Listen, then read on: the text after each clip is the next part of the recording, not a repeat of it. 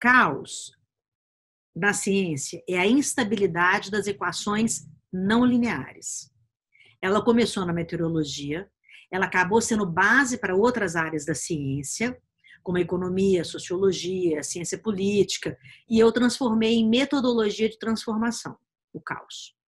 Na ciência clássica, o determinismo é que imperava. Então, o relógio sempre simbolizou a origem do universo.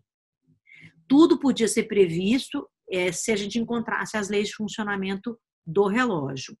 O que, que há de tão especial, então, em usar a teoria do caos no comportamento humano? A física quântica e o mais conhecido disso, que é o efeito borboleta, eles conseguem provar que qualquer variação de um fator, por exemplo, do bater das asas de uma borboleta, pode causar variação no planeta.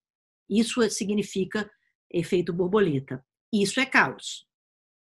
Então, o que, que eu faço com a equação? Para ela não ser linear, né? mas ao mesmo tempo ela, você consiga criar uma equação que aparentemente é linear, é, é linear, eu uso o caos como ele é usado na matemática.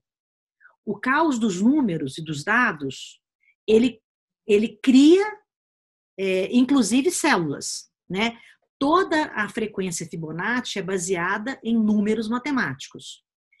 Todas as nossas células, todo, tudo que acontece é, no planeta, ele é baseado em números, em frequências Fibonacci. O que eu fiz foi pegar essa matéria do planeta e transformar numa equação que vocês usam com o número 3, 6 e 9, que são os números da frequência Fibonacci.